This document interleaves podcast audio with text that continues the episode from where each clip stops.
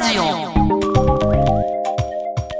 漫画大好き漫画大賞発起人日本放送アナウンサーの吉田久典です。年間500冊ぐらい漫画単行本で買ってますがえ見た感じは「進撃の巨人」に出てくる感じの、えー、不吉顔のアナウンサーです、はい、で漫画はですねあのなんで好きかというと究極こう一人で作れるものだから好きなんですよね。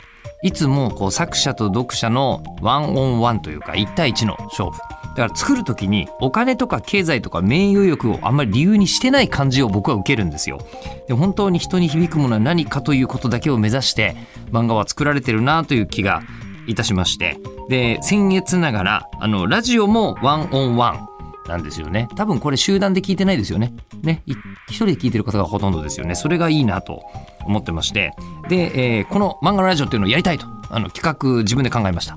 で、えー一人一人違う作り方をしている漫画の話をプロに聞いていこうということになったんですが、えー第1回目もうあのこうバカのふりをして国民的漫画家さんに、ね、あの、お願いしようと思ったんですよ。えーマスター・キートン、やわら、ハッピー、モンスター、20世紀少年、そして今だったら朝ドラの連載中、浦沢直樹さん、えーお願いして、えー見たところ、なんと受けていただけてしまいました。そうなんです。なので、第1回はなんと、浦沢直樹さんからスタートということになりました。では、お聞きください。どうぞ。まあ、僕すごい漫画が本当にあの好きなんですけど、はいあくまでも好きなだけで、はい自分で何かできるわけじゃないんですがであのこう好きだっていう話であの漫画のポッドキャストやりたいよというご相談をさせてああ、なるほどね。はい。えいただいて、はい。えじゃああのこう漫画家さんに直接お話をお伺いできる、えーやつとかどうですかっていう話をしたら、はいはいんじゃないかと言っていただいて素晴らしいですね。はい。でじゃああのバカのふりして上からお願いをしようと 一番上に書いてあった浦沢さんの OK が出てしまって今ここに至るという。まあ、あの、漫画界はね、あの、まあみんな浦沢みたいにベラベラベラベラ喋るあれじゃないからっつって、浦沢出たって別に何のこう、あれもねえぞって話もあるけどね。そんなことないんじゃない。でもあのただみんな一つ、みんな何しろ喋るのがさ、はい、苦手だから。苦手なんですか？苦手な人は苦手ですよ、やっぱり。あのーまあ、島本和彦みたいなのもいますけど、あはいはいはい。島本さんもよく 喋るように漫画描いてらっしゃる感じもします。そういう僕らみたいな人間ははいいいですけど、やっぱりねあの漫画描いてるのはなかなかほらそういう書くことで表現しようとしてる人だから、はい。なかなか喋るのが苦手みたいな人は結構いますからね。僕今「まんべん」って番組やってますけど、はい。えやはりこう驚くほど喋ってくれないっていうのが何回かありまして。あそうなんですか？はい、あの放送で使われたのはあの2時間ぐらいやるんですけどはい相手方さんが全部喋ったのを全部使ってあれやっとだっていうぐらいでそれでも浦さんは喋りすぎって言われる。でもこうあのなんか今までに、まあ、僕も本当いろんな方にインタビューさせていただくお仕事でお話聞いて、ええ。あのな有能な方っていうのは大体イコールおしゃべりだなっていう感じがするんですけど。まあまあまあうんでもねえ漫画界なかなかねええ。あの有能な方でもねえ有能な方ほど喋らないかもしれないですよ。えそうなんですか？あのそれこそまあまんべん実は僕あの倉本充さんええ大ファンで倉本さん何度もええあのお越しいただいたりとかしてお話聞いてるんですけど、あの確か藤田和弘さんの回でしたかね。まんべんええあのなんか、えー沈黙禁止？みたいなことが仕事場に書いてあるみたいな書いてあって、うん。えーでああこういう感じはちょっとわかるなと思ってたんですまあ僕なんかもそういうとこありましたけどね。ずっと喋って。仕事場もそういうとこありましたけど、はいあのまああの不安なんですよきっとね。あの間ができるとちょっとこう なんなんで黙ってんのみたいな気持ちそう。そうそうになっちゃう。だからああいうのは逆にあの僕とかそういう、ね、藤田さんとか気が小さいんだと思いますよ。あー逆にこう黙ってられる方はスケールがスケールが大きいのかもしれれないですよ。ない。まあ、一番怖いっちゃね喋り手としてはあのそうそうそうそう。いかにもですけど僕らは喋っちゃいますけど何でもいいけど何でもいいから穴埋めとけみたいなのあるじゃないですか。はい、ね。はい。はい、うん。えーえどうなんでしょう？それを、あのこう漫画の時も思ってらっしゃるんですか？書く時も。こう真っ白の部分があるのはちょっとドキドキするぞみたいな。それ全然ないです。あそれはないんですか？それは全然ないですね。うん。これ黙るのと、まあ、漫画の空白はやっぱ違います？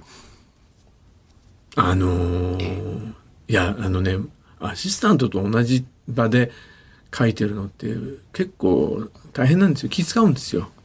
はい。あはいはいあのー漫画を描くっていう才能とアシスタントを仕事場に呼んで経営経営をしていく、はい。チームマネジメントですよね。全く職種が違うんで、まあはいはい。あのーやはり漫画家の一番の悩みはそのチームマネジメントですよ。え、そうなんですか？うん、あの連載をやっぱり抱えてしまうとそういうチームを作らないと連載がこなせなくなってくる場合があるので、はい。そうするとそれをやらなきゃいけないっていうのはねこれが一番みんなが抱えてる問題かもしれないですよね。最近こう本当にデジタルで書く方が増えて、うん。で特にこうコロナでもう直接同じ場所にいるなんてとんでもないみたいにうんはい。なってて、うん。で白戦車さんのあの最近の話聞いたんですけど、えあのどんどん作家さんにデジタルを進めていて、ええーしかも女性作家さんが白戦車さんだと多いので、うん。あの一人で書いてる方がうん。今ものすごい多い。僕一人になりました。え？うん、僕はあのデジタルではないですけ紙でやってますけど、はい。僕宅配で原稿送ってます。そうなんですか、うん。えっと、それは、あの、なんて言うんでしょう、デジタルじゃないとなると、はい。あの、最後まで浦沢さんお一人で完成させないわけですが、どっかで送るんですか？どっかのそうです。あの生原稿。はい。背景の下書きができた段階で、はい。アシスタントに、ええー宅配で送ってそこからは LINE でやり取りするんですよあの写メ取って。ここ、どういう感じですか？こここんな感じでいいですか？って違う違うこれは消失点こっちとかってえーいうのを、らあのいわゆるスマホの写メ上で指示してえ、それいつ頃からなんですか？えっ、とねあ、えーこれコロナのあれで始めたんじゃなくて僕、はい朝ドラ。の連載の最初に、はい。えー、とまず朝ドラもやっぱり基本自分で書こうと思ったんですよ。はい。あ、全部、できれば全部自分で。もともと全部自分でやりたい人間なんで。はい。でだけどだから前4人いたんですけど2人残して、はい。えーベテラン2人残してそれでだから僕とあと2人なんですよ。はい。でその2人朝ドラ始まる時にもうさ彼らももう20年、えー30年選手みたいなのがあるから、はい。はい。あのもうさいい大人が同じ部屋でさぎゅうぎゅうやってなくてもいいんじゃないのなんて言ってさ、で,、えーでと当時はだから、えー仕事場に取りに来て説明するからそれで家帰っていいよと。あはいで家でやって、はいでできたら持ってくるでいいじゃないかみたいはいはいはない感じで言ってたんだけどそれでコロナになっちゃったんでそれのだから家でやってるっていうノウハウはできてたんで、はいあとはもう宅配でやり取りするっていうこと。えーそれ、あの、他の、はいあの、漫画家さんでそうやってらっしゃる方？えっとね、結構いますあ、。もうそうなんですか？はいはい。じゃあ、ここも2、3年でそんな大変革があったんです、ね。でこのコロナでみんな去去年からみんな始めた。みんなそうなっちゃってるんですか？そうですね。へええそれが、あの、先ほどのチームマネジメントの悩みと合わせると、すっごい楽になっちゃう。やっぱそうですよね。そう。な楽になっちゃったんです。すっごい。だから、あの、別に喋りたくはないんですよ。あの、黙って、黙って仕事、音楽かけてはい、黙って仕事してるのが一番好きなんですよ。で、しかもそれ楽しいわけですよね。そうそうそう。漫画描いてらっしゃることであの、一番いいのがはい、こう、例えば出来上がってきた原稿が、アシスタントから出来上がった原稿がはい、ちょっと違った時に、はい。何やってんだよ言ったじゃねえかよなんて言うとそこからししばらく何やってんだお前何聞いてんだみたいな感じになっちゃうじゃないですか。でそれをあれの向こうから送るじゃないですか、そしたらあ違うわーと思ってもあの LINE とかねメールのやり取りっていうのはこのあのこのここがちょっと消失点がこう違うんでちょっとこっちの方向に直していただけますかなんつってえよろしくお願いしますなんてやってるわけですよ。具体的で冷静なやり取りになるんですね。そうそうそう、はいはいはい。ジェントルな感じになるんですよはいはいはいはい。だけど同じ仕事場でずーっと何日も詰めてやってるとそんなの起きると「誰か何聞いてんだよ」なんつって言って言わないことも言ってたりなんかするわけじゃないですか。はい。それでそれが例えば同じ失敗が3日間ぐらい重なったりすると「てめえいい加減にしろこら」なんてなるじゃないですか。はいはいでそうすると仕事場も嫌な雰囲気になるんですよ。はい。そうでしょうそうね。でそれが一切起きなくなりましたね。それはストレスなくなりますね。はい、すごくいい今。でそれで今あのふっと思ったのが、この時にクオリティが知らず知らずに落ちちゃったらいけないんじゃないって思ったんですよ。あのそのなんですかねもしかしたらその熱いね、まあ、僕そういうの話すごくあの苦手なんですけど、あの切磋琢磨ししたというか、いろいろと揉めに揉めて作ったものはいいものだみたいな考え方もあると思うんですけど、そういうこんなこと全然ないんじゃないかなとは思うんですけど、もしかしたらその可能性あるじゃないと、はい。一応ね。だとすると、あのこう漫画家さんにストレスがかからない漫画作ることにはい。ととって作ったものってつまんなくなっちゃってたらまずいなと思ったんですけど、はい。あの決してそんなことないって思ったんですはい朝ドラの場合、はい。でなんでそれ大丈夫なのかなって思ったんですけど、はい。僕あの漫画がすごく好きなのって、はい。実は自分がラジオが好きでラジオを仕事にしたこととはい。つながってんじゃないかなとちょっと思ってて、うん。うん。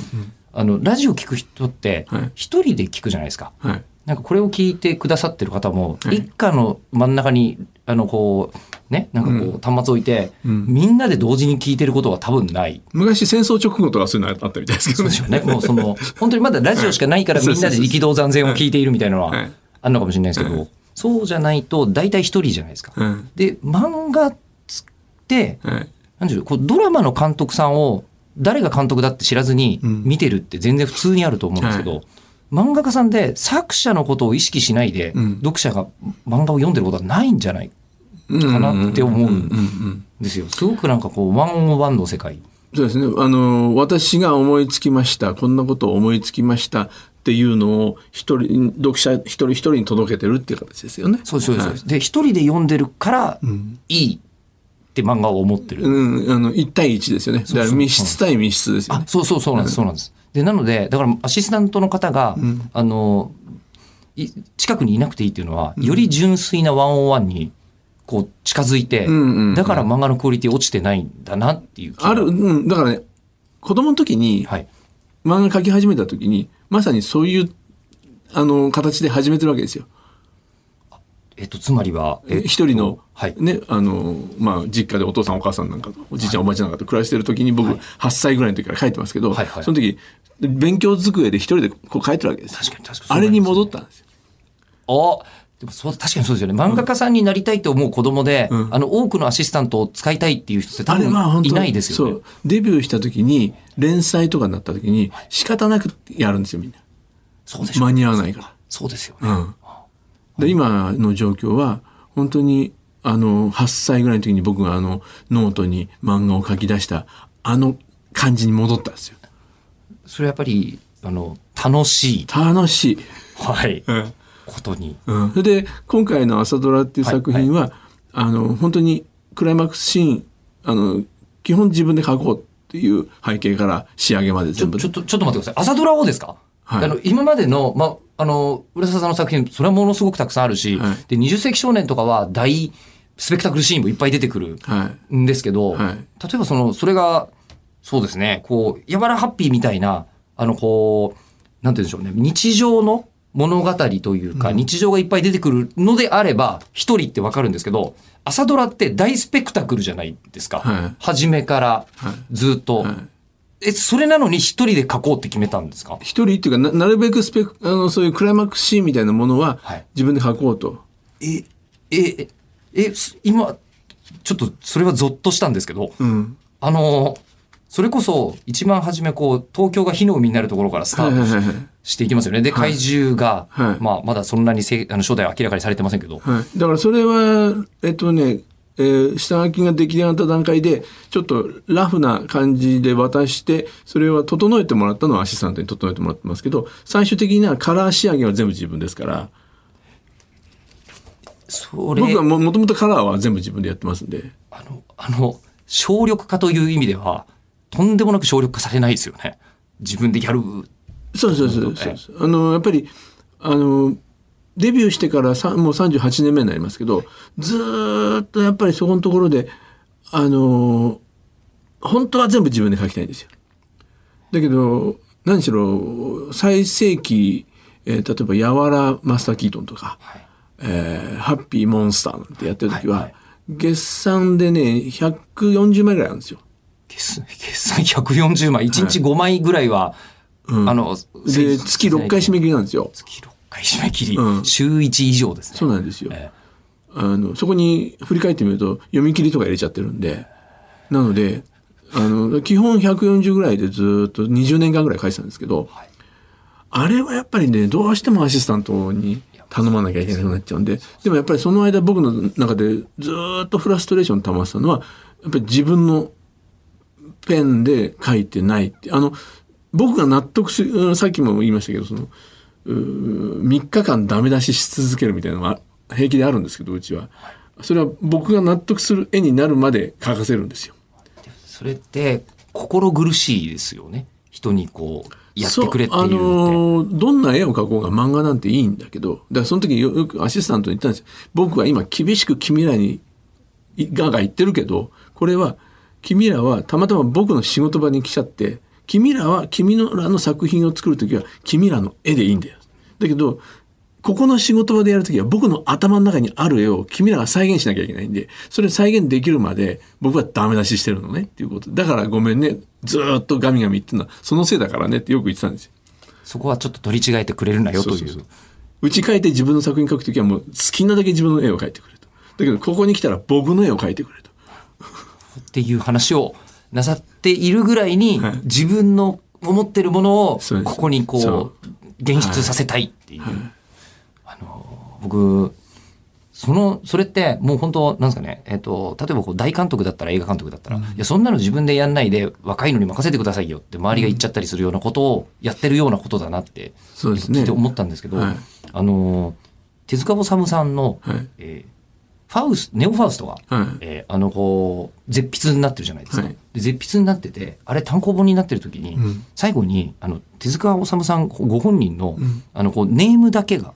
載ってるページがえあるんですね。え。はい。であれですごいびっくりしたのが、うんあのストーリーはもうほとんどセリフしか書いてうん。ないんですよ。うん。であのキャラクターも全然こうあの何も書かれていない、うんほぼほぼ書かれていないんですけど一個だけ車のシーンがあって、んもう本当普通のこう四輪車乗用車が出てるんですけど、その乗用車だけめちゃくちゃはっきり書かれてるんですよ。うん。ね本当にでもストーリー上ほぼあまり意味ない単に移動してるうんだけのところが書いてあって、うん。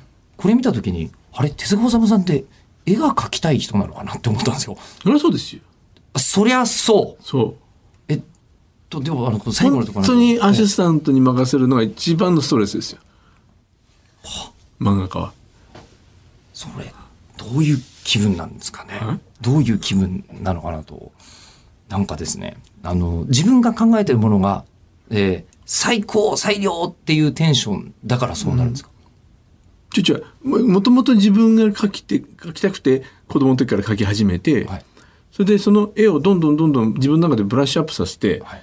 ま、自分の漫画ってこうあるべきというところを目指してきたわけじゃないですか。はい。はい。でいよいよそれでデビューになってでそいよいよそれが書けるって思ったら連載になっちゃったらスケジュールが間に合わないってきてそしたら若い子たちとか他のねアシスタントみたいなのが来てそれを手伝うって形なんだけどでも自分の理想でずっと積み上げてきたものはどこ行っちゃうんだよって話になっちゃうんで。でそこにあのブレずにあのこう人間関係のことに関してはちょっと目をつぶってはい厳しく言うっていうのを繰り返してきた、そうなんです。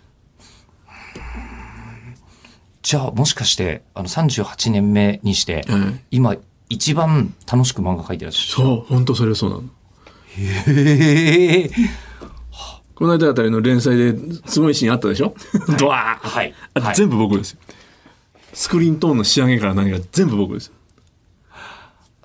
時間で言うとものすごい時間がかかります。そうですね。だから、今は週刊連載っていうのをちょっと勘弁してもらって、えーいわゆる、ずーっと書き続けてますから、はいえーそちらで、編編集部の方で、例えばここは3週連続載せましょうとか、各週でちょっとやりましょうとかいうのを、そっちでスケジュール組んで、こちらの原稿の上がるテンポで載せてくれますかっていうふうにさせてもらってるんですよ。でそうすると納得するクオリティのものがはい。出していける、はい。あの昔からあのすごくこう思っていたことがあって、習慣ってなんで？って思ってたんですあの漫画好きなんですね。であの浦沢さん見た感じもあの眼鏡と長髪がとても板についていてミュージシャンっていう感じがするんですけどねえだんだんこうセッションっていう感じが出てきてませんか？ねえー、ってことで最後あの僕がずっと疑問に思っていたことをぶつけてみたんですが明白な回答があるんですよ浦沢さん。ということで次回の配信は4月の18日日曜日午後6時を予定しております。まあ続けて聞いてくださって全然いいんですけどね。ぜひ続きもお聞きください。